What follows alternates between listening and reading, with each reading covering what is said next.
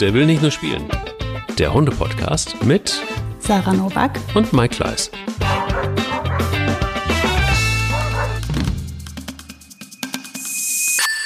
Ich weiß nicht so richtig, wie es dir geht, Sarah, aber wenn ich Podcast höre und da ist Werbung drin, dann, äh, boah, dann bin ich immer schon so leicht, denke ich so, oh, ja, okay, wann kommt ihr zum Punkt? Aber in diesem Fall ist es ein bisschen anders bei Pets Daily, oder? Wie geht's dir? Ja, ähnlich. Also macht echt äh, Spaß und ist auch interessant. Deswegen habe ich da das Problem diesmal auch nicht. Siehst du? Und wenn ihr Lust habt, ähm, euch einen 15% Rabatt zu sichern auf die Erstbestellung bei Pets Daily, unser wirklich toller Partner, die machen das ohne Tierversuche, die machen das mit ganz viel Liebe und frei von Getreide und Gluten und kommt aus Deutschland, das gute Futter von Pets Daily, dann einfach mal auf www.petsdaily gucken und äh, dann den Code Hundeliebe eingeben und schon ähm, habt ihr 15 Prozent gesichert. Das ist wirklich ganz, ganz tolles Futter. Wir gehen da später nochmal drauf ein in der Folge. Eine neue Woche, ein neues Hundeglück und ein neues Hundethema. Guten Morgen, Sarah. Guten Morgen, Mike. Wie geht's dir? Mir geht's sehr gut. Es war ein äh, sonniges Wochenende und mhm. es war viel Hundespaß und es war viel im Garten und es war Oh, es waren ähm, eine Million Hundemomente. ja, das macht die Sonne mit einem. Das macht die Sonne mit einem. Guck mal. Glücklich und kopflos, ja. ja, mir geht's genauso. Es war ein super schönes Wochenende. Nur Sonne. Wir waren äh, nonstop im Garten. Also die Türen waren hier den ganzen Tag offen und wir waren draußen und haben Kinder haben geschaukelt. Wir haben den Garten aufgepimpt. Das war richtig schön. Guck. Hm. Und wir haben ein Thema, das, glaube ich, einige betrifft. Und wenn wir ganz, ganz ehrlich zu uns sind, dann wird es uns manchmal auch betreffen. Also, hm. man gibt es nicht gerne zu. Aber was ist, wenn der Hund der Chef ist? Oder sich zumindest so fühlt, als ob er der Chef wäre? Und ähm, wie sind da die Leitplanken eigentlich? Und ähm, wo endet das? Und ähm, wo, wo fängt das an? Das ist äh, ja eine Grenze, die oft schwimmend ist, muss man echt sagen, mhm. wenn man zu viel zulässt und plötzlich merkt man, oh, ähm, da ist wohl eine leichte Schieflage. Nein, ohne Quatsch. Es gibt teilweise wirklich Situationen, wo man äh, vielleicht nicht aufmerksam war und plötzlich ist der Hund der Chef. Ja, kann passieren. Und, äh, ja, Passiert auch gar nicht so selten, glaube ich. Ja, siehst du? Mhm. Und ähm, wir wollen, glaube ich, gar nicht in dieser Folge unbedingt auf ein Machtspiel hinaus, sondern, glaube ich, auf etwas, was ganz natürlich ist, nämlich dass Rangordnungen sich auch immer wieder mal wieder verändern und auch ein Hund mit Sicherheit, wenn er selbstbewusst ist, immer mal wieder probieren wird und versuchen wird, etwas an dieser Rangordnung zu verändern. Mhm. Auf äh, teilweise sehr charmante Art und Weise übrigens. Aus eigener Erfahrung kann ich das sagen, ähm, dass ich ähm, einen Hund in meinem kleinen Rudel habe, das sehr charmant ist und auch und es gar nicht so auffällt, dass plötzlich äh, das Hündchen der Chef ist.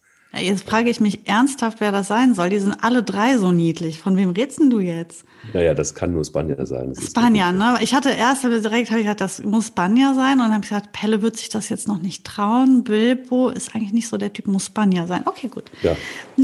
Das ist die, die einfach sich so in die Herzen sneakt und plötzlich mm. einen Raum einnimmt, wo man dann hinterher denkt, oh, warte mal eigentlich. Wie ist das jetzt passiert? Wie ist das jetzt passiert, genau. ja, ich, wenn ich dich jetzt nach deinem Hundemoment der Woche frage, dann äh, könnte ich es mir fast schon selbst beantworten. Du hast ja auch schon bei äh, unserem Instagram-Account, der will nicht nur spielen, äh, schaut gerne drauf. Wir nähern uns äh, den, in einigen Schritten, gehen wir jetzt auf die 1000 zu. Bin mal gespannt, wann wir sie knacken. Ähm, Bin auch gespannt. Ja, also ich traue mich schon fast nicht zu fragen, aber du hast es schon so ein bisschen gespoilert, äh, beziehungsweise es gab wohl den einen oder anderen Moment, äh, wo es schwierig wird für dich in den nächsten Tagen. Aber mhm. das wird eine aufregende Woche. Ja, also Troja wird uns verlassen wieder. ja, also meine Schwester konnte ihre Arbeitsstelle reduzieren, ähm, so dass sie äh, Troja wieder ganz für sich haben möchte. Die konnte es gar nicht mehr abwarten. Es war ein großes Leiden, was ich voll verstehen kann. Wir haben viel gefacetimed, was Troja überhaupt nicht interessiert hat. Aber meine Schwester möchte ihren Hund zurück und das verstehe ich. Und deswegen wird sie nächstes Wochenende abgeholt, die liebe Troja. Und zwar wird sie jemandem anders die Klinke in die Hand drücken. Denn nächstes Wochenende, Samstag, kommt auch unsere neue Hündin. Ich hatte ja eigentlich gehofft, wir hätten eine Übergangszeit mit drei Hunden. Das wäre bestimmt schön für die neue Hündin gewesen, aber leider verabschiedet sich Troja schon vorab. Verstehe. Das heißt, äh, dein Herz ist gebrochen und äh, du freust dich auf der anderen Seite aber auf den neuen hm. Hund. Das ist ja ein, genau. ein, eine, eine Emotions- Genau. Die Woche wird heftig, die Woche wird heftig.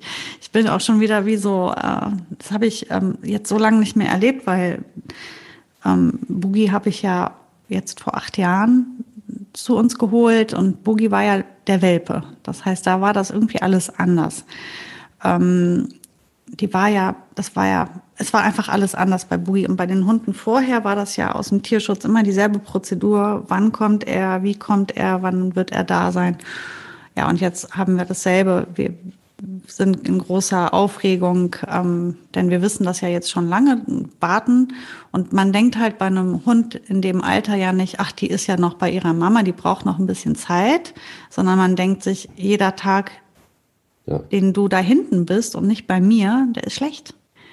Und deswegen ist man da so verdammt ungeduldig, weil ich mir einfach wirklich nur denke, boah, ich würde es am liebsten herbeamen. Und wenn ich nur an den Transport denke, den die noch vor sich hat, ähm, läuft es mir eiskalt den Rücken runter.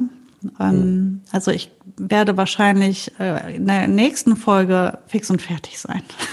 Oh. Hören Sie in der nächsten Folge Sanovac eigentlich nur drei, Sätze, äh, drei Worte sagt. Ich das, will, bin das will ich glücklich. so. Ja, endlich ist sie da.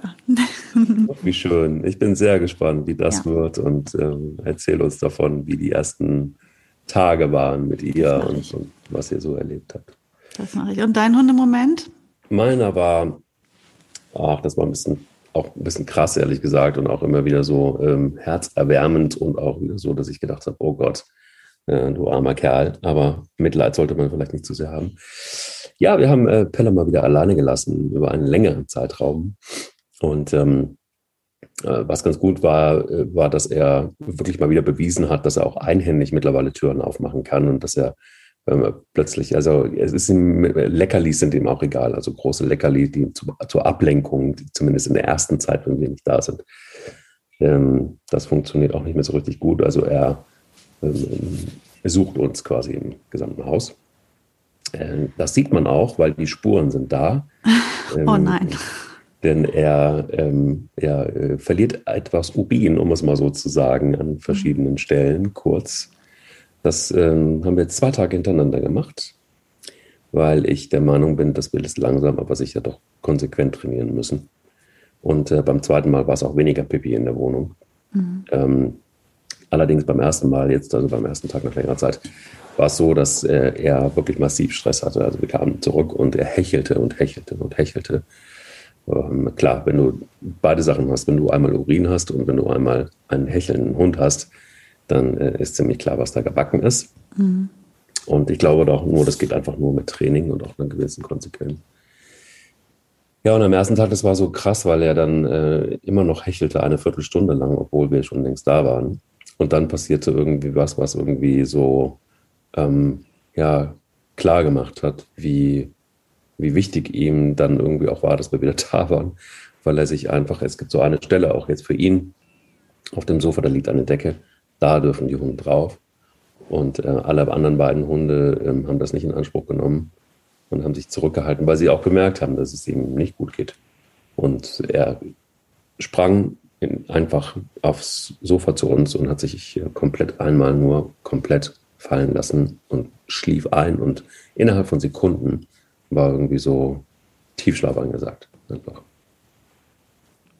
Und an mhm. solchen Situationen merkst du einfach, dass ähm, ja, es natürlich gut ist, wenn, wenn sich ein Hund an dich gewöhnt, aber so ein Hund aus dem Tierschutz, der sich dann an dich gewöhnt, ähm, der dann aber auch wieder, weil es ihm eben vielleicht dann auch ganz, ganz gut bei dir geht, dann auch wieder so diese enormen Verlustängste hat, dass er das auch erstmal wieder klar kriegen muss und diesen nächsten Schritt gehen muss, dass er merkt, ähm, dass äh, ja, wir dann immer nur partiell nicht da sind. Aber so diesen Moment, ihm wieder Frieden zu geben, das ist halt dann auch wieder ein schöner Moment, wo du merkst, okay, vielleicht jetzt in dem, in, in dem Schlaf, den er sich dann jetzt nimmt, lässt er das ein bisschen sacken und vielleicht kommt was an, dass er merkt, ja komm, es ist am Ende dann, dann doch alles gut. Mhm. Ja, ein krasser Moment, äh, sehr emotionaler Moment, aber auch ganz schön und ich habe Hoffnung, dass das Step by Step vielleicht besser wird. Ja, bestimmt, aber er muss tatsächlich viel, viel Stress haben, wenn er dann auch direkt eingepennt ist, dann da merkt, also es ist ja sehr ermüdend, ähm, Stress zu haben. Stress macht unglaublich müde und wenn er das über so einen langen Zeitraum so hoch hatte, deswegen war der so fettig, der arme Kerl. Ja, ja muss so wirklich dranbleiben, das zu üben, ne? damit ja. er ein bisschen lockerer wird. Hm. Das ist natürlich, äh, das ist ja auch so ein Corona-Phänomen, glaube ich. Ne? Also das wird ganz vielen so gehen und ich äh, habe heute Morgen erst äh, mit jemandem telefoniert, wo ich gesagt habe, macht nicht den Fehler, wenn das neue Tier kommt, sofort, also immer da zu sein. Man muss dieses Alleinebleiben von Anfang an trainieren, auch wenn Corona ist, auch wenn Lockdown ist, auch wenn man immer nur zu Hause ist und Homeoffice hat. Das ist für die Hunde, glaube ich, hinten raus echt fatal, wenn die dann mal allein gelassen werden und das einfach so nie erlebt und nie kennengelernt haben. Und es wird nie wieder so einfach sein wie am Anfang. Am aller einfachsten ist es halt ganz zu Beginn, wenn es eben noch keine, keine ähm, ähm, soll man sagen, wenn, wenn noch keine Routine drin ist, dann kannst du eben diese Routine noch schaffen. Und ich habe, also man muss sich in der Not auch einfach echt Gründe suchen, um das Haus zu verlassen, einkaufen gehen ohne den Hund, nochmal ein Buch vor der Tür lesen. Jetzt kommt ja auch die schöne Jahreszeit, wo man einfach auch mehr Zeit mal vor der Tür verbringen kann. Das muss echt trainiert werden. Deshalb wird das die Kernaufgabe sein, ihn immer mal wieder darauf zu mhm. trainieren, auch alleine zu, zu sein. So ist es eben. Ja, ähm, so dass er eben nicht die Rolle des Chefs einnimmt, der bestimmt, wann du gehst und wann du nicht gehst. Und da ist sie wieder die Brücke. Da war sie. ich hatte, ich hatte noch überlegt, wie wird er sie jetzt ziehen? wie läuft er über die Brücke rüber zum Thema ich, ich Chef, du nix, ich Hund. Ich hatte das gestern ein, ein, ein, nettes Erlebnis. Äh, da war nämlich ein schwedischer, dänischer Rattenhund. Äh, sehen ähnlich aus wie Jack Russells. Ähm, und da war ziemlich klar, dass dieser Hund, so klein wie er war, ganz schön der Chef war dieser Familie, dieses Ehepaars. Ähm, ganz, ganz krass. Der Hund durfte alles und ähm, der war die ganze Zeit, kommunizierte dieser Hund und knurrte mhm. die ganze Zeit auf kleine und kurze Art und Weise, unterschiedlichen Art und Weise. Immer wenn dem was nicht gepasst hat, war so. Und nach dem, also auch wenn du ihn blöd angeguckt hast, und das änderte sich oh. dann. Und ja, ja, es war wirklich, äh, und als er dann mhm. zwischen dem Ehepaar auf der Bank lag, da war dann Ruhe angesagt. Aber trotzdem, wenn draußen irgendwas war oder wenn, wenn sich einer von beiden bewegt hat, war wieder so. Also es war ein ständiges. Ähm, Krummelonkel. Äh, bitte? So ein richtiger Krummelonkel. Ja, Tante. Ein, ein, ah, Tante, ein Mädchen. Hm. Ja. Ein Mädchen. Aber auf der anderen Seite fand sie Streicheleinheiten auch ganz gut. Aber du hast am Blick gesehen, ähm, ich finde es okay, aber ich äh, bestimme selber, wenn es aufhört mit dem Streicheln. Seid ihr sicher? Bloß kein Kontrollverlust. Nein, sie hatte die Kontrolle. Sie guckte auch immer wieder. Kennst du das, wenn Hunde so gucken? Nach dem Motto, ich weiß genau, was du tust. Ich sehe, ich sehe dich genau. Er fehlt nur noch, dass sie mit der Foto die zwei Finger auf die Augen und wieder so auf dich, weißt du, welches? Ja. ich weiß genau, was du meinst. Ja, ja, sie saß auch die. zwischen dem Ehepaar, guckte mich an nach dem Prüfend. Motto, hey, du kannst jetzt diese Krokusmakrone essen und dann verpisst du dich hier. so, Trink deinen Kaffee aus. so, und jetzt tschüss. Ja, ja, gut, ich muss ja sagen, ich lebe ja auch mit einer Chefin. Also, die hat es ja im Blut. Mein Sheriff Boogie hat es ja im Blut. Die wäre super gern der Sheriff und super gern der Chef. Und das ist auch jemand, bei dem man immer aufpassen muss. Da muss auf der Hut sein. Das war bei Frieda ähnlich. Ähm, ich glaube, das liegt ja manchen mehr als anderen. Also du kannst nicht jeden Hund dahingehend versauen. Ähm, es gibt viele, die wollen gar nicht der Chef sein, die wollen gar nicht der Sheriff sein, die wollen ihre Ruhe haben, die geben gerne Verantwortung ab, die äh, werden gerne geführt und dann gibt's halt eben Hunde wie Boogie, die halt sagen, also wenn ich alles bestimmen könnte, das wäre schon toll. Und ich glaube, deswegen hat die auch so gern einen Zweithund bei sich, weil das ist das Einzige, wo sie das mal machen kann.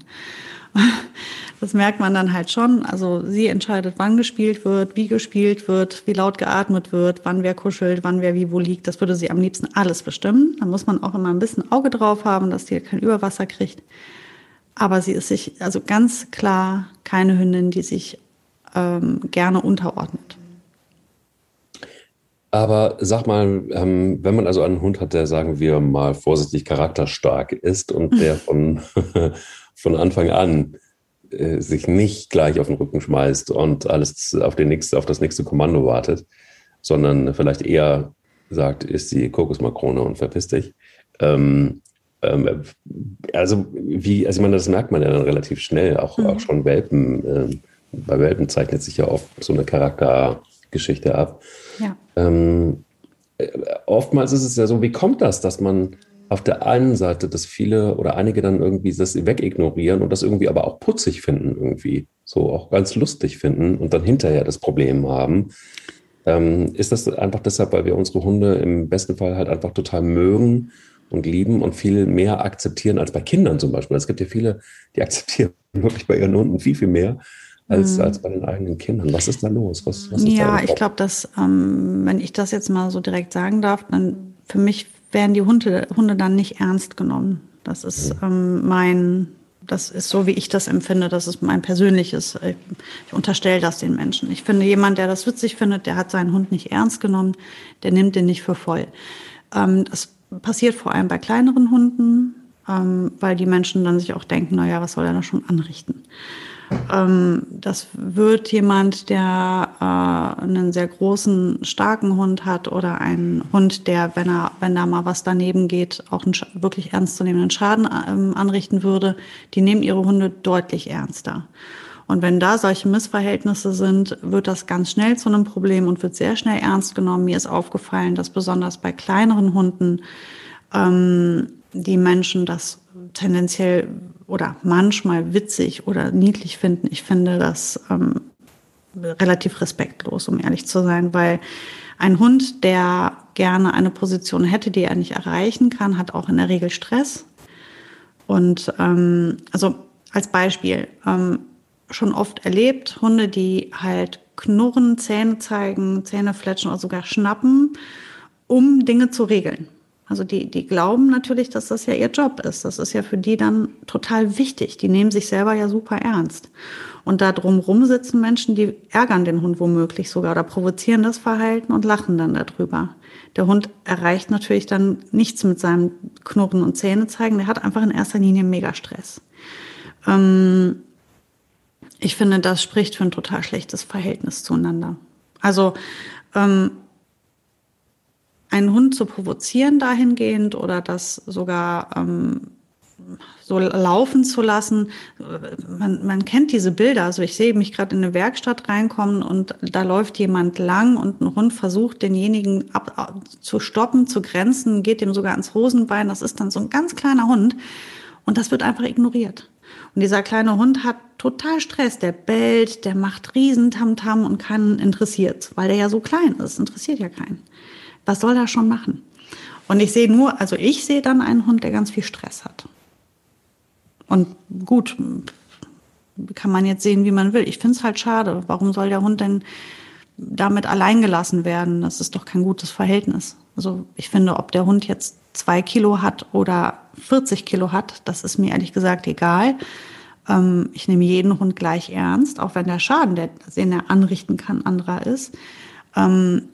Finde ich, ein Hund, der in ein, sich selber eine Aufgabe gibt oder in einer Verantwortung sieht, die ihm aber nicht zusteht, wo er auch einfach gar keine Macht hat, die nehme ich ihm wieder weg.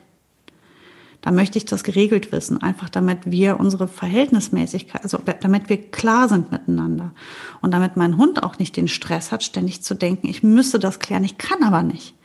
Wie, wie, man kann sich doch jeder abrufen, was für ein Stress das hervorruft, wenn du denkst, deine Aufgabe ist, stellen wir uns jetzt mal vor, meine Aufgabe wäre, dafür zu sorgen, dass niemand in mein Haus reinkommt.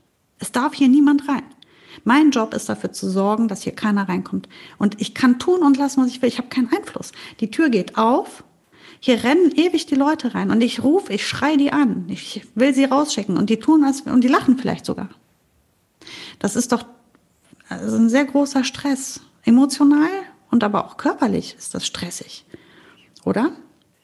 Total stressig. Also auch wenn ich mir vorstelle, dass ich, äh, wenn ich die ganze Zeit ähm, nicht nur, also wenn ich die ganze Zeit auch mit Menschen im Haus sind, das geht ja dann weiter. Mhm. Wenn ich die ganze Zeit gucken muss, was machen die? Dürfen die das? Finde ich das gut, was die machen? Mhm. Ähm, machen die was Bedrohliches vielleicht? Ähm, sind die sogar vielleicht äh, einfach nur dazu da, um, um meine Rudelführer äh, oder mein, mein, mein Herrchen irgendwie ähm, ihnen Böses zu tun oder mhm. äh, keine Ahnung so. Das heißt, man ist dann noch innerhalb eines begrenzten Raums und dann multipliziert sich der Stress dann noch. Oder auch draußen. Ja, also stell dir vor, du bist ein Hund und du bist draußen und sollst eigentlich genießen, Spaß haben, äh, keine Ahnung.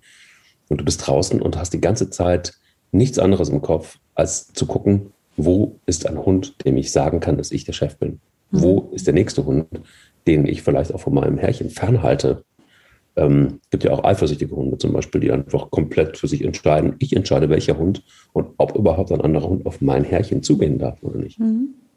Ähm, also wenn ich mir diesen Stress vorstelle, das ist natürlich ganz, ganz, ganz, ganz fürchterlich. Und vor allem, wenn man noch nicht mal das beeinflusst. Es gibt ja Hunde, die dann noch ihr Ziel erreichen. Also was du gerade geschildert hast, der Hund, der an der Leine riesen Tamtam macht und dann geht der Mensch womöglich einen Umweg oder vermeidet den Kontakt, dann hat er ja zumindest auch was bewirkt, der Hund. Dann hat er zwar trotzdem fälschlicherweise diese Aufgabe, aber immerhin hatte er Erfolg. Aber dann gibt es halt Hunde, die damit keinen Erfolg haben. Und das, das ist dann doppelt blöd, weil erstmal haben sie diese Aufgabe, die sie total stresst, und dann haben sie noch nicht mal einen Einfluss darauf, wie es weitergeht. Also mm, ich würde immer versuchen wollen, ähm, einem Hund zu, zu sagen, ähm, ich mache das schon. Ich regel das hier alles, ich entscheide das hier alles für dich und du folgst mir bitte. Und jetzt habe ich ja eben schon gesagt, die Boogie ist ja ein wirklich wunderbares Beispiel, weil ich das ist eine absolute Cheftype, die äh, hätte super gerne das Sagen, die würde super gerne alles regeln und entscheiden. Ähm, deswegen ist das mein Hilfs-Sheriff. Die darf natürlich in gewissen Maßen mitarbeiten, aber sie muss absolut mir folgen. Also ich entscheide und damit muss sie sich auch zufrieden geben. Also das Beispiel wäre jetzt, es klingelt an der Tür, sie darf das melden. Ähm, ich sage dann irgendwann, jetzt ist Ruhe, jetzt ist Stopp genug gemeldet, leg dich in deine Ecke, jetzt kommt hier Besuch rein. Dann kann sie, dann macht sie einmal, äh, ist in Ordnung, schleicht einmal um denjenigen herum, dann sagt, kommt von mir wieder, alles ist gut und dann nimmt sie das so an. Und dann kommt sie meistens auch in einen super guten Kontakt und kann den Besuch sehr genießen. Sie würde nicht auf die Idee kommen, in unserem Haus jemanden zu kontrollieren, also gerade Menschen, das würde sie nie machen. Aber immer erstmal Bescheid geben, melden, mitarbeiten. Das Gleiche gilt im Garten. Territoriales Verhalten ist ja extrem stark. Also das ist ja noch viel, viel stärker als draußen ist ja meistens das Territorium und bei uns im Garten, wir haben gerade einen neuen Zaun gesetzt, war jetzt nicht so super schlau. Ich habe vorher so eine schöne dichte Hecke, jetzt haben wir so einen löchrigen Zaun, wo, ähm, wo sie halt jeden äh, sehen kann, der vorbeiläuft. Und wir haben direkt hinterm Zaun die Spazierstrecke des Kölner Randgebietes. Äh, das heißt, also hier läuft wirklich im Minutentakt ein Hund lang. Und da meinte sie jetzt auch erstmal, sie müsse, jetzt hat man ja, wie gesagt, das schöne Wetter, waren im Garten viel und die wollte mir da ernsthaft jeden Hund melden, der da vorbeiläuft. Da war ich nicht einverstanden. Das haben wir jetzt halt einmal klären müssen. Und das wird sie auch sicherlich in den nächsten Wochen noch ein oder zweimal oder auch vielleicht fünfmal in Frage stellen. Und ich werde sie halt immer wieder erklären müssen, nein, deine Aufgabe ist jetzt nicht, jeden, der hier vorbeiläuft, anzupöbeln und dem zu sagen, dass hier übrigens unser Haus ist. Das möchte ich nicht, dass du das tust. Also das ist halt einfach ein Prozess und die Boogie ist acht. Und das ist nichts, was sich irgendwann legt, was man dem Hund einmal erklärt, so übrigens, du bist nicht der Chef, ich bin der Chef. Nein, wenn du einen richtigen Cheftyp hast, dann wird der, wie du eben sagtest, auch mit Spanja, immer wieder in Frage stellen, ist das denn noch so? Brauchst du echt nicht noch mehr Hilfe? Soll ich dich nicht doch noch mal ein bisschen mehr unterstützen? Ich könnte hier übrigens auch noch mal eine Aufgabe übernehmen. Aber wenn du einen richtigen Chefhund hast, dann will der das immer weiter. Du wirst immer wieder sagen müssen, no, no, no, bleib schön hinter mir, ich regel das. Oh, das ist übrigens keine Frage des Alters. Also man, man mhm. äh, hat ja manchmal irgendwie so die, die Hoffnung oder die Vermutung, dass ältere Hunde dann irgendwann die Verantwortung abgeben, auch gerade dann, wenn man mehrere Hunde hat, dass jüngere Hunde die Verantwortung übernehmen. Ähm, das hat damit nichts zu tun. Also meine Erfahrung ist zum Beispiel auch bei Spanier, die hat eine Macke, die ähm, ich auch immer wieder, immer wieder mit ihr üben muss. Und zwar immer dann, wenn sich ein neuer Hund dem Grundstück nähert, den sie nicht kennt. Und äh, dieser Hund dann tatsächlich einfach auch so nonchalant äh, aufs Grundstück geht, ähm, ist Wanda die Erste, die zu ihm geht und ihm sehr deutlich, sehr klar macht, kleinen Moment, erstmal um Erlaubnis fragen. Du gehst nicht einfach so auf dieses Grundstück. Dieser kleine alte Hund ähm, rastet dann wirklich aus. Also sie ist nicht so, dass sie da wirklich ähm, blutig um sich beißt. Aber es gibt schon mal eine klare Ansage und das ähm, versteht auch nicht, also doch, jeder Hund versteht es, aber sie hat bisher auch Glück gehabt, mhm. ähm, weil sie auf der anderen Seite auch so ist, wie sie ist, dass es ihr niemand übergenommen hat bisher. Ähm, und es wird auch weniger, weil ich logischerweise, ich bin da auch, mittlerweile habe ich ein Auge dafür. Mhm. Ähm, manchmal ist ihr Auge schneller und äh, ich komme nicht so schnell hinterher. Aber dennoch ist es so, dass sie das immer und immer wieder probiert. Und sie probiert es auch innerhalb des Rudels. Es ist wirklich unfassbar. Sie ist diejenige, die dann plötzlich einfach auch über ihre Mimik geht und sich vor Pelle oder vor Bilbo stellt und klar macht, du hast da zwar ein sehr leckeres Ding, das scheint dir zu gehören, eigentlich ist es mir. das scheint dir so großartig. Schön beschrieben. Kann ich mir bildlich Gehört abrufen. Dir. Du glaubst ja. es nur, aber es ist mir. Gib es her. Und du wirst erleben, dass Bilbo weggeht irgendwann mhm. und dass Pelle sich dann nicht mehr dran traut an sein eigenes Leckerli. Und dann nimmt sie es sehr vorsichtig und sie ist auch sehr ausdauernd. Mhm. Sie wartet auch manchmal, bis ein Hund vielleicht einfach nicht mehr, einer von beiden nicht mehr so richtig hinguckt und sie schleicht sich langsam hin und nimmt es weg und geht. Und wie jemand versucht und kommt auf die Idee, sie wegzunehmen. Ja, aber ich überleg mal, was du jetzt, was wir jetzt alles von, von Spanier gerade lernen können. Diese Ausdauer die Ruhe, die sie dabei hat, die ist ja nicht unkontrolliert oder nervös, die ist ja souverän, ruhig und ausdauernd und erreicht damit ihr Ziel. Und so, Eben. das ist nämlich das, was Hunde machen. Ja. Und ich habe dir ja auch mal erzählt von dieser Situation, wo die äh, Frieda den Nano einfach aus seinem Köpfchen raus fixiert hat. Die hat sich einfach davor gestellt und ihn einfach angeguckt. Die hat den wach geguckt und weggeguckt. Und dann hat sie da gelegen. Also, und auch das dauerte ewige Minuten. Ja. Irre. Also, also im Fall von Spande es, kann es auch schon mal eine halbe Stunde sein oder mhm. länger. Mittlerweile ist es so, dass ich eben äh, noch mehr Ausdauer habe. Also mittlerweile ist meine Ausdauer so, dass ich dann eben noch einfach auch abwarte, bis sie es tut, weil ich ja weiß, was sie tut, äh, und dann angreife. Und dann ist es äh, im Zweifel eben derjenige, mir gehört es dann eben. Und ich gebe es dann auch ganz gerne wieder Bilbo zurück. Mhm. Und auch gerne auch wieder Pelle zurück, die sich dann auch freuen. Aber Spanier ist dann auch so, dass sie sich dann ganz kackendreist wieder daneben liegt und wieder wartet. Und dieses Spiel kann auch schon mal so einen Sonntagnachmittag, können wir uns damit auch verdulden. Das ist kein Problem. kein Problem für uns. Sarah, auch heute haben wir Pets Daily mit an Bord, die schon äh, ein bisschen bei uns sind. Und ähm, auch Boogie und Troja haben auch schon den Genuss ähm, äh, haben können ne? von Absolut. Pets Daily. Auf jeden Fall. Es hat geschmeckt, vor allem die Insekten. Vor allem die Insekten. Wir haben die Frau an Bord, die, ähm, die, die sich um die Produkte kümmert, die letztendlich auch die Insekten nicht aufsammelt und ins Futter packt, aber zumindest sich das einfallen lässt. Hallo, guten Morgen, Raffaela. Hi, guten Morgen. Du bist Head of Product, heißt das, und äh, kannst uns bestimmt gut erzählen, was bei Fats Daily ähm, die Philosophie von gesunder Hundeernährung ist. Weil was ist denn überhaupt gesunde Hundeernährung? Also ich meine, wir für uns als Menschen wissen es teilweise noch nicht mal so richtig. Ähm, vielleicht wissen wir es bei Hunden A besser oder vielleicht schon überhaupt gar nicht. Erzähl kurz, was, was steckt bei euch dahinter? Wie ähm, ist eure Philosophie von gesunder Ernährung? Weil das ist ja, versteht ja wirklich jeder komplett anders. Ja, genau. Also was muss gutes Hundefutter können? In erster Linie muss es ähm, bedarfsdeckend sein, also all das beinhalten, was der Hund auch braucht, Vitamine, Nährstoffe und so weiter und so fort. Mhm. Ähm, es muss schmecken, ganz klar. Und es sollte echte Lebensmittel beinhalten. Also ähm, das bedeutet für uns, echtes Fleisch, also Muskelfleisch, als auch Innereien. Innereien sind zum Beispiel super wichtig, um bestimmte Vitamine abzudecken. Ähm, hochwertige Kohlenhydrate, ähm, idealerweise getreidefrei. Also inzwischen haben wir auch durchaus Futter mit Reis, weil das einfach für viele Hunde sehr bekömmlich ist. Aber wir haben zum Beispiel kein Futter, wo Soja oder Mais oder Weizen drin ist.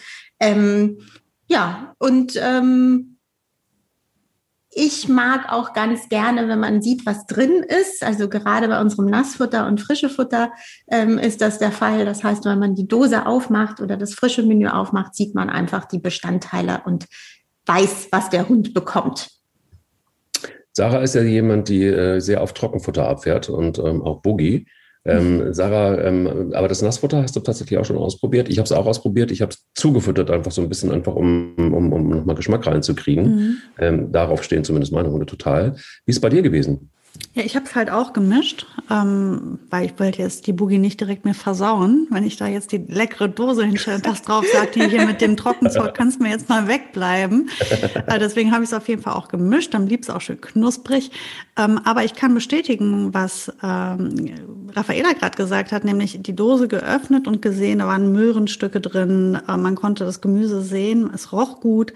Ähm, ich finde irgendwie auch bei Hundeessen gilt das Auge ist mit. Also wenn das ähm, schon aussieht wie so ein Abfallprodukt, dann möchte ich das dem Hund auch nicht füttern. Und das sah echt lecker aus. Das kann ich bestätigen. Das ist bei allen Petzeli-Produkten so, finde ich. Mhm. Ist total, also die Verpackung, finde ich, sieht schon cooler aus irgendwie. Dann hast du aber auch den, den Inhalt, der, der bei, bei meinen Hunden total ähm, super angekommen ist.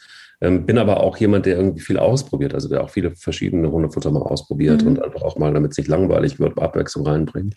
Ähm, Mache ich das richtig, Raffaela? Was sind so deine persönlichen äh, drei bis vier Tipps oder von Pets Daily? Worauf achtet man am besten beim Hundefutterkauf?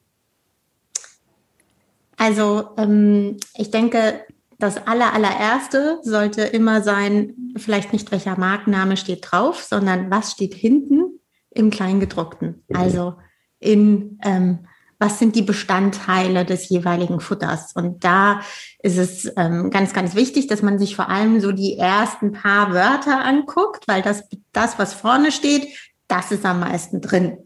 Und idealerweise steht vorne Fleisch. Mhm. Ähm, und das darf, soll auf jeden Fall Muskelfleisch sein, aber das darf auch durchaus Innereien sein. Dann kommen ähm, hochwertige Kohlenhydrate, Gemüse, Obst, gegebenenfalls ein bisschen Öle, Kräuter. Ähm, that's it. Bei. Trockenfutter ähm, sind es auch oft noch ähm, getrocknete Proteine, die dazukommen. Einfach damit man den Proteingehalt im, im Futter auch ähm, bewahren kann. Weil natürlich, ähm, wenn, man, wenn man viel Frischfleisch nimmt und, ähm, und das ähm, und das verarbeitet, dann verliert das auch Wasser. Ähm, und dann sind Vitamine zugesetzt. Also wir wollen ja ein bedarfsdeckendes ähm, Hundefutter haben. Okay, das heißt also, wenn man selber auf gute Ernährung achtet, dann könnte man auf die verrückte Idee kommen, weil wir tun das ja alle, dass wir irgendwie mal hinten drauf gucken. Oh, wie viel Zucker ist da drin? Kohlenhydrate, Proteine ja. und so weiter. Ähm, dann wäre es vielleicht noch mal eine gute Idee, das ist der erste Ansatz, da mal auch drauf zu gucken. Finde ich total super und noch einen guten Tipp. Ähm, ihr könnt das gerne ausprobieren, das Futter von Pets Daily. Und äh, wie auch in den letzten Folgen ist es so, dass ihr einfach auf die Homepage geht von Pets Daily, da sucht ihr euch was aus und dann könnt ihr bei der Bestellung einen Code angeben, den euch Raffaela jetzt nochmal verrät. Ja, der Code ist Hundeliebe. Ganz genau.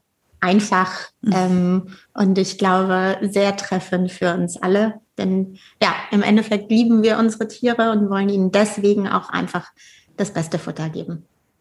Deshalb gebt Hundeliebe ein, sichert euch 15 Prozent auf die Erstbestellung. Und ähm, ich danke dir sehr für die kurze Aufklärung über A, euer Futter und auch über die wichtigsten Tipps, wie man dann daran geht, wenn man in dem ja, Wahnsinn von verschiedenen Hundefuttern angelangt ist im, ähm, keine Ahnung, Hundebedarfsladen. Das ist ja meistens ja mittlerweile schon ein Eldorado. Raffaela, das war ganz viel Information in kurzer Zeit. Danke, danke, danke, danke dafür. Und jetzt wissen wir Bescheid, was wir tun müssen, ähm, wenn wir unsere Hunde gut ernähren wollen. Und wünsche dir einen schönen Tag und bis bald. Sehr, sehr gerne. So nicht auch, dass es eine gute Idee ist, ähm, immer wieder nicht nur die längeren, den längeren Atem zu haben, sondern einfach auch so sich diese Situationen anzugucken. Und ähm, also wir alle werden schwach, machen wir uns nichts vor. Also es gibt alle irgendwie, wir alle haben mal Situationen, wo uns der Stress auch über den Kopf wächst, wo wir sie machen lassen, mhm. wo wir vielleicht nicht die Konsequenz äh, erwarten lassen. Ähm, aber es ist vielleicht, äh, oder auch es, es süß finden. Also zum Beispiel, ich weiß, große Diskussion, darf ein Hund ins Bett oder darf er es nicht. Was ist aber, wenn sich ein Hund daran gewöhnt hat und äh, plötzlich es völlig selbstverständlich findet, ins Bett zu hüpfen? Mhm. Ähm, und wenn du es dann nicht möchtest, dann äh, äh, gibt es eine Diskussion. Also diese Diskussion habe ich auch schon geführt mit dem Hund. Mhm. Ähm, also ist es nicht immer eine gute Idee, dass man vielleicht im ersten Schritt versteht, dass es erstmal bist du derjenige, der das bestimmt und der sich darum zu kümmern hat, vor allen Dingen auch und es nicht mhm. aus den Augen lässt und dass es vielleicht bei Hunden keine Dem es ist kein demokratischer Prozess, das Hundeleben, das Zusammenleben mit Hunden. Das ist zumindest das, was ich für mich leider, also ich jetzt gerne anders. Ich bin anti-autoritär äh, von einem Alt-68er äh, erzogen worden, aber es ist ähm, anti-autoritäre Hundeerziehung. Vergesst es, es funktioniert bei Kindern übrigens, glaube ich, auch nicht. Und ein demokratischer Prozess ist es mit, spätestens mit Hunden nicht, oder? Wie siehst du es?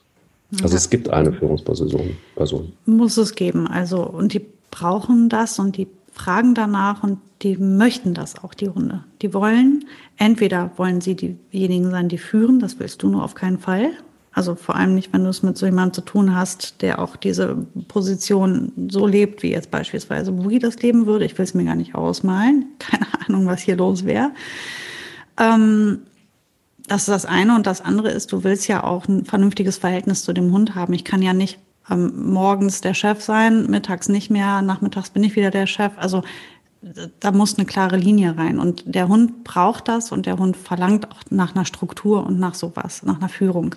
Irgendjemand muss ja sagen, wo es lang geht. Irgendjemand muss ja entscheiden, wann gehen wir spazieren, wann wird gegessen, wo darf ich hin, wo darf ich nicht hin. Ich finde, was dann begrenzt wird, ist völlig ähm, individuell. Also ich finde, es gibt nichts Dümmeres, als zu sagen, also grundsätzlich Hunde dürfen nicht ins Bett, die dürfen nicht erhöht liegen, Hunde dürfen nicht erst durch die Tür, ähm, Hunde dürfen dies und jenes nicht.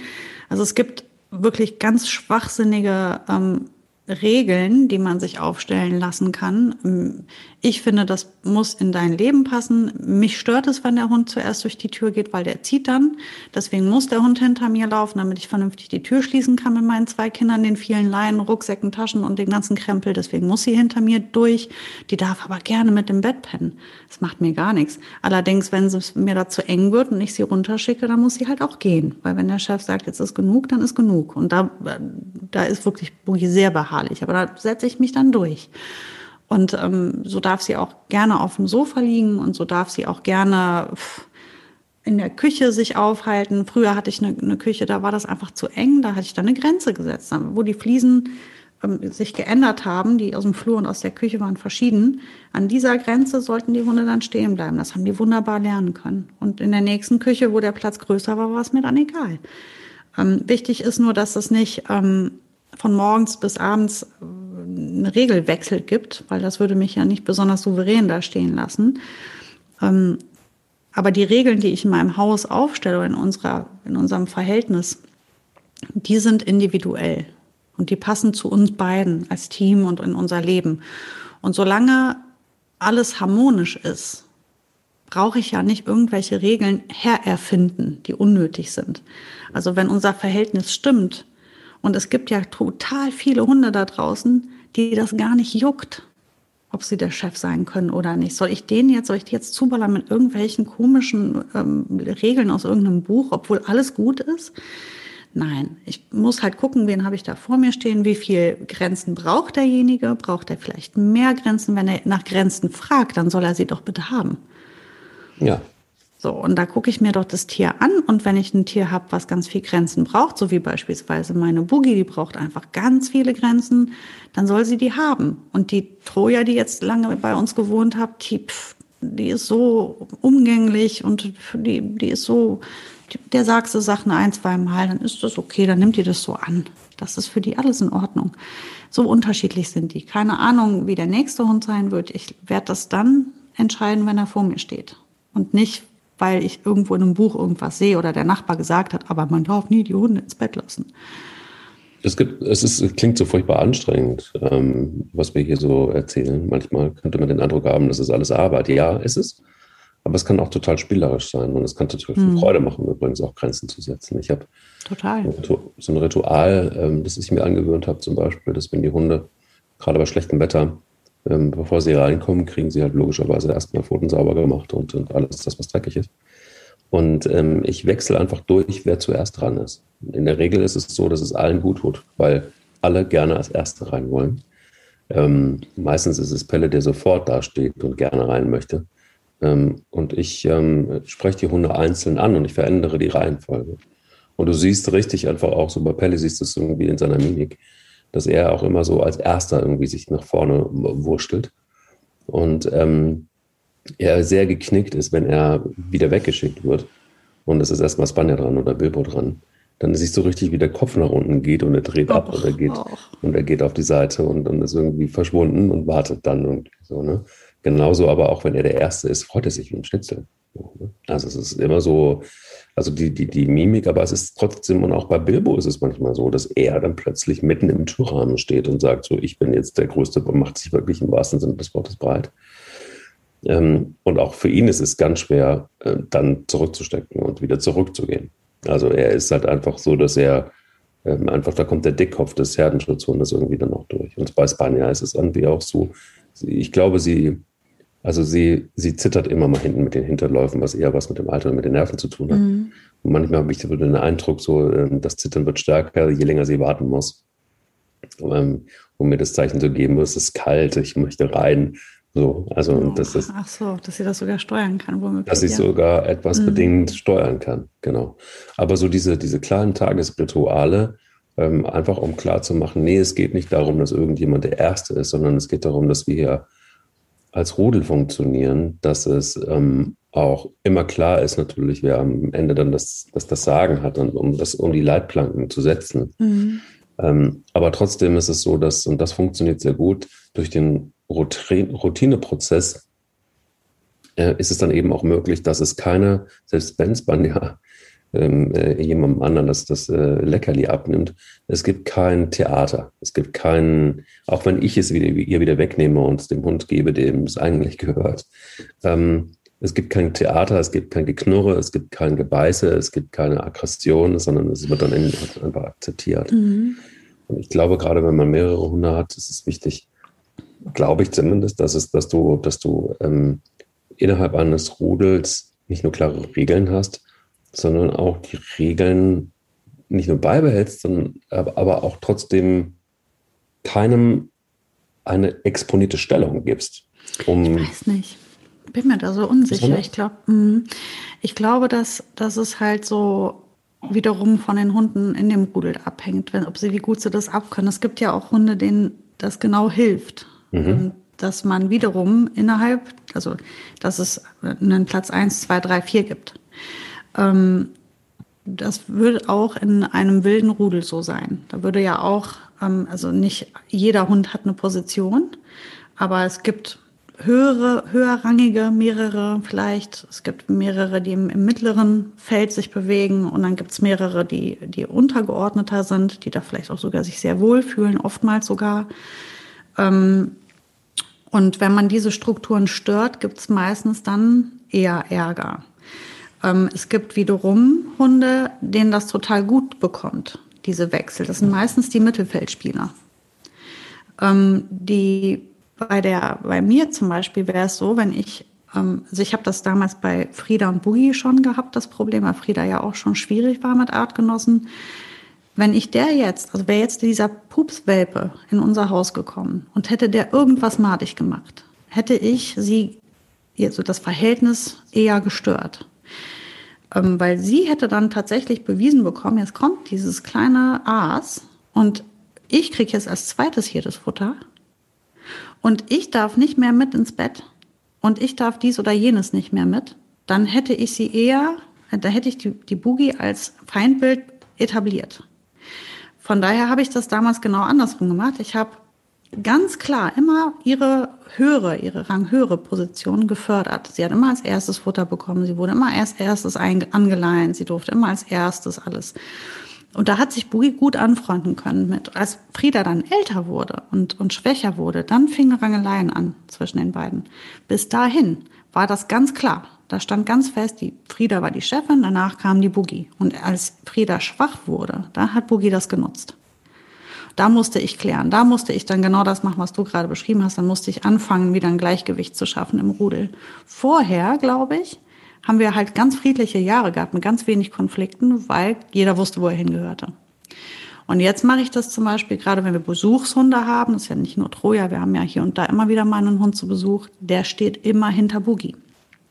Sonst werde ich für Missstimmung sorgen, weil sie so dominant ist, wenn, wenn sie merkt, man nimmt der was weg, dann erst fange ich an, eine Missstimmung zu schaffen. Wenn die weiß, derjenige ist mir eh nicht gefährlich, hier bleibt alles meins, und derjenige macht das mit. Das muss natürlich jemand sein, der das auch mitmacht. Habe ich jetzt natürlich ein zweites solches Kaliber, dann muss man wieder die Karten neu mischen. Aber ich habe jetzt bisher immer das Glück gehabt, dass die Hunde, die hier hinkamen, ob das jetzt Troja war, ob das vorher die, das Schieberhündchen Molly war, ob das unsere Besuchhunde waren, ähm, die Kate und die Miller, die auch Malis sind, die auch dominant sind, die haben aber immer gerne sich untergeordnet. Das ließ sich immer gut gestalten. Und dann hatte ich nie Konflikte. Also zumindest keine ernstzunehmenden. Ich weiß nicht, wer nächste Woche kommt. Wenn nächste Woche hier jemand hinkommt, der mit dem gleichen ähm, Pfeffer um die Ecke kommt wie die Boogie, dann werde ich wieder gucken müssen, wie ich das neu mische. Nur weil die Boogie so dominant ist, die ist, die, für die ist, die ist so dermaßen ein Sheriff, wenn ich der diese Position wegnehme, weil jemand neu dazukommt, dann werde ich eine, eine, dann werde ich das Verhältnis eher stören als wenn ich ihr direkt sage, okay, du bist die Chefin, du kannst hier Grenzen setzen und der andere fügt sich aber auch gerne. Hm. Weißt du, wie ich meine? Das ja. funktioniert nur, wenn du jemanden hast, der sich auch dem unterordnet. Das wird nicht mehr funktionieren, wenn du zwei gleich dominante Hunde hast. Verstehe ich total. Ähm, kommt vielleicht auch so ein bisschen auf die, auch auf die Rasse an und auch, mhm. das hast du ja gerade beschrieben, mhm. ähm, kommt auch so ein bisschen auf die Charaktere insgesamt an. Also ja. Spanja hat eine Dominanz, die ja nicht geprägt ist von, von so einer massiven Präsenz, sondern sie ist, macht das auf eine unaufgeregte Art und Weise und auf eine charmante Art und Weise. Ähm, das macht mir das Leben natürlich viel, viel leichter. Für mich in meinem Alltag wäre es schwierig, wenn ich jetzt einen Hund hätte, ähm, der das so massiv einfordert, der das, der, der ganz klar macht, er würde da wahrscheinlich auch drunter leiden oder es würde dann doof werden, wenn es, wenn, wenn man es wenn ihm nehmen würde. Mhm. Ähm, ich habe vielleicht auch das Glück, dass ich jetzt mit der Rudelkonstellation Hunde habe, die alle eher so, naja doch, Spanier hat ihre Dominanz. Bilbo ist es, er hat auch seine Dominanz, aber der macht das auf eine ganz andere Art und Weise. Der lässt vieles wie Teflon an sich abprallen. Und erst dann, wenn es ihm wirklich wichtig ist, macht er klar, aber auch sehr sozial klar, dass er es nicht möchte. Also ich habe selten jemanden gesehen, einen Hund gesehen, der eine, eine Dominanz einfach über so, so, viel Souveränität ausdrückt, ohne auch nur ein einziges Mal beißen oder schnappen zu müssen, sondern einfach wirklich nur mit seiner Mimik und auch mit seiner Stimme, die immer wieder verändert, je nachdem, wie wichtig eben Dinge sind. Und bei Pelle, der ist einfach unbedarft. Also der ist auch eher unterwürfig äh, und jung und unterwürfig von seiner Struktur und eher unsicher und ähm, orientiert sich einfach am stärksten. Mal ist es Bilbo, mal bin ich es. Und Spanja, die nimmt er nicht richtig ernst. Also sie ist. Ich wollte auch gerade sagen, wer weiß, ob Bilbo bei dir nicht der Chef ist. Mit seiner Ruhe, weil so gelassen wie der ist, könnte das ähm, vielleicht jetzt rein, wenn man sich die Rudelstruktur bei dir anguckt, könnte ich mir sogar vorstellen, dass Bilbo der Ranghöchste ist.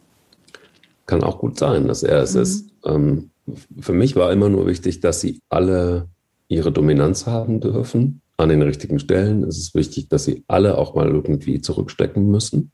Mhm. Ähm, und dass sie im Zweifel einfach auch wissen, dass wenn es von mir eine Ansage gibt, dass dann einfach auch wirklich gut ist. Mhm.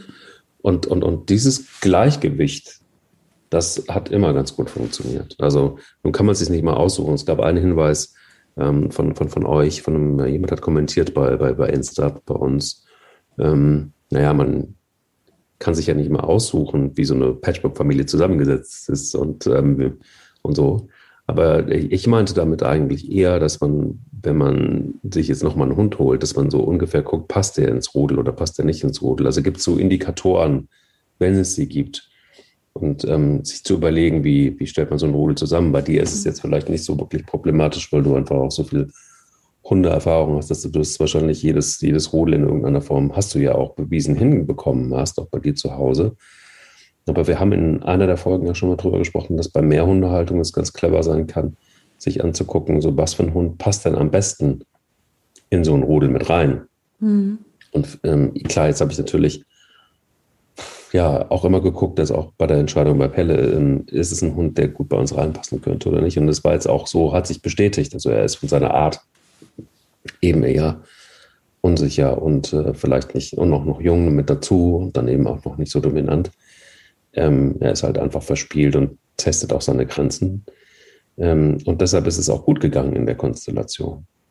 Aber ähm, tatsächlich dieses harmonische, mal darf der, mal darf der. Ähm, am Ende bin ich es aber, der tatsächlich das orchestriert, wenn es drauf mhm. ankommt. Ja, damit bin ich ganz gut gefahren. Aber ich hatte auch, und das äh, ist total verstanden, ich hatte keine Boogie bisher und auch keine Frieda. Also. Das ist halt, die Herausforderung ist eigentlich dann auch bei den Hunden zu, nochmal klarzustellen, mag ja sein, dass ihr gerne da ranghoch seid unter Hunden.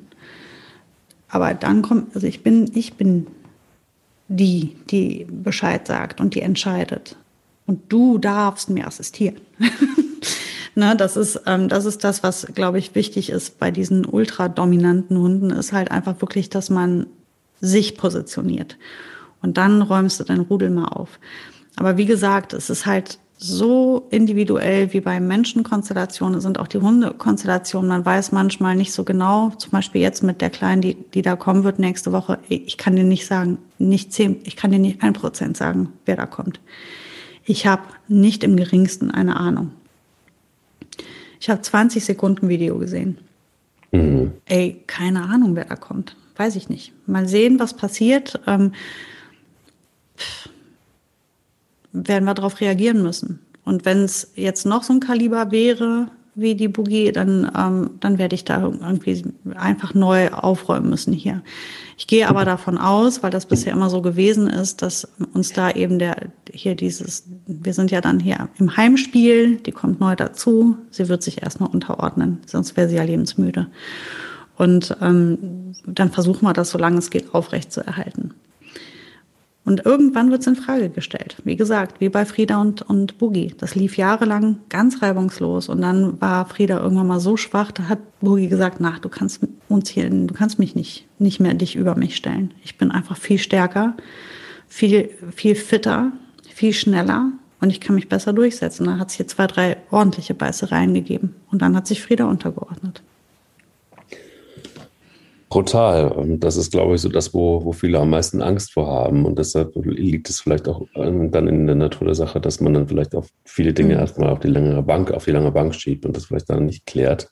Mhm. Was ist so der, der wichtigste Tipp, den du geben kannst, damit der Hund nicht zum Chef wird?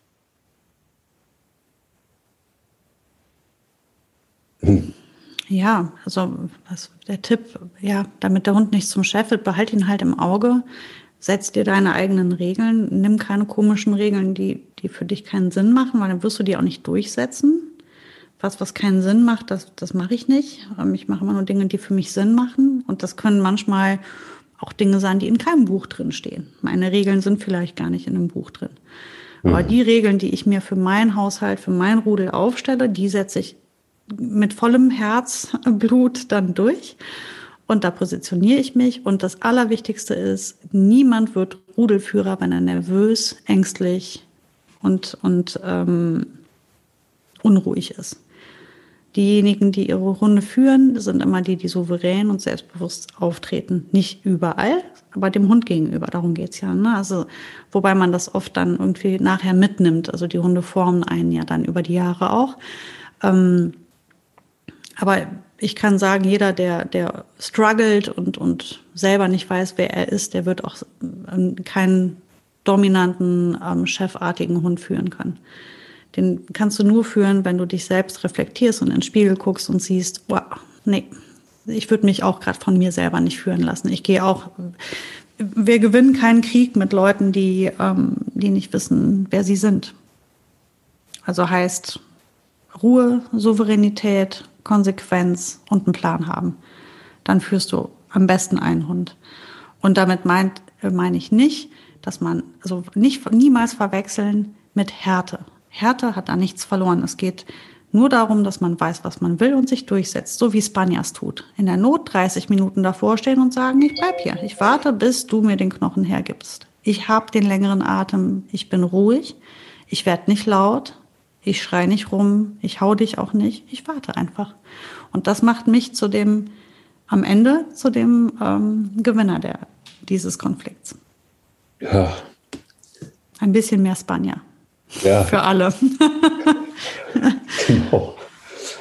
Vielleicht sollten wir alle ein bisschen mehr, mehr Spanier sein. Mhm. Ja, das ist, gibt's, aber du hast es gerade angesprochen, jetzt bin ich neugierig geworden. Gibt es, was ist so die, die ähm, verrückteste Sarah-Regel, die nicht in einem Buch steht?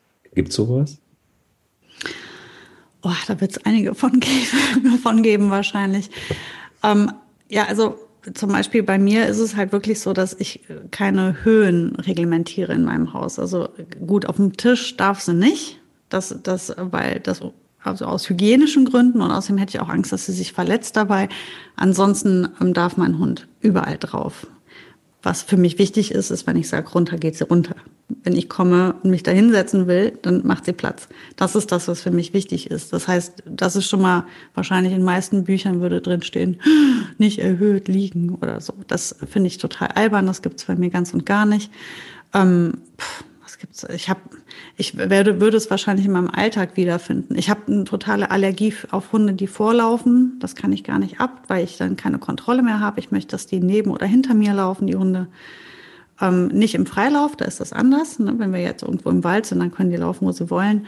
Aber ähm, wenn wir an der Straße gehen oder Wege lang laufen, ähm, wo ich einen Überblick behalten muss, dann möchte ich, dass die hinter oder neben mir sind. Das sind so meine, also das sind wirklich Dinge, auf die ich sehr, sehr viel Wert lege.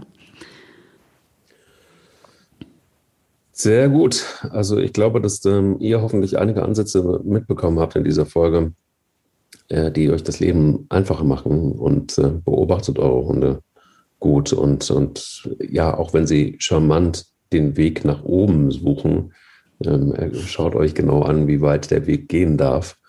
Und auch wenn wir es äh, ein bisschen süß finden manchmal, ist es eben auch manchmal so, dass es dann auch hinterher Probleme geben kann. Ähm, ich kann mir nicht vorstellen, dass es was Banja zum Beispiel jetzt der Fall wäre, dass sie das jetzt gnadenlos ausnutzen würde. Dafür hat sie einfach zu wenig Aggressionspotenzial ähm, und ist auch mittlerweile wirklich viel zu alt. Aber ich glaube auch so die ganzen Facetten, wie Hunde dann tatsächlich einfach auch ja, zum Chef werden können, ähm, im Sinne von Überhand bekommen können, äh, das ist einfach im Zusammenleben eine schwierige Angelegenheit. Mhm. Deshalb ähm, bleibt einfach dran, bleibt dran, auch in der Erziehung bleibt dran und setzt weiter Leitplanken geht ja nicht darum, und das fand ich einen guten Hinweis, dass du es doch mal gesagt hast, jetzt brutal durchzugreifen und äh, die Macht ausspielen zu wollen auf, mit Härte und mit Brutalität, sondern es geht einfach darum, dass eben Hunde auch in einem Rudel klar, sich ja selber klar sind darüber, und das steckt ja in der DNA, dass es jemanden gibt, der das Rudel anführt.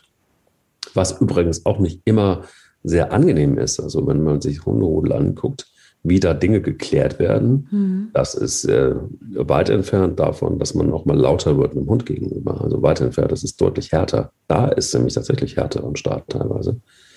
Ähm, Wenn es gut geht in einem rudelreichen Blicke, das äh, funktioniert ja auch wunderbar. Also ich merke es ja auch in, in, meinem Rudel, dass teilweise Blicke mehr ausmachen als ein, ein lautes Wort.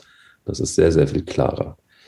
Und äh, Trotzdem aber, wenn man dran bleibt, glaube ich, und wenn man weiter verstanden hat, dass ein Hund einfach auch Arbeit bedeutet und dass man immer wieder an, in einem normalen Alltag auch in solche Situationen kommt, wo das immer wieder gefragt ist, dass du eben derjenige bist, der führt und auch vorgibt, ähm, dann ist, glaube ich, viel gewonnen, oder? Mhm. Ja, absolut.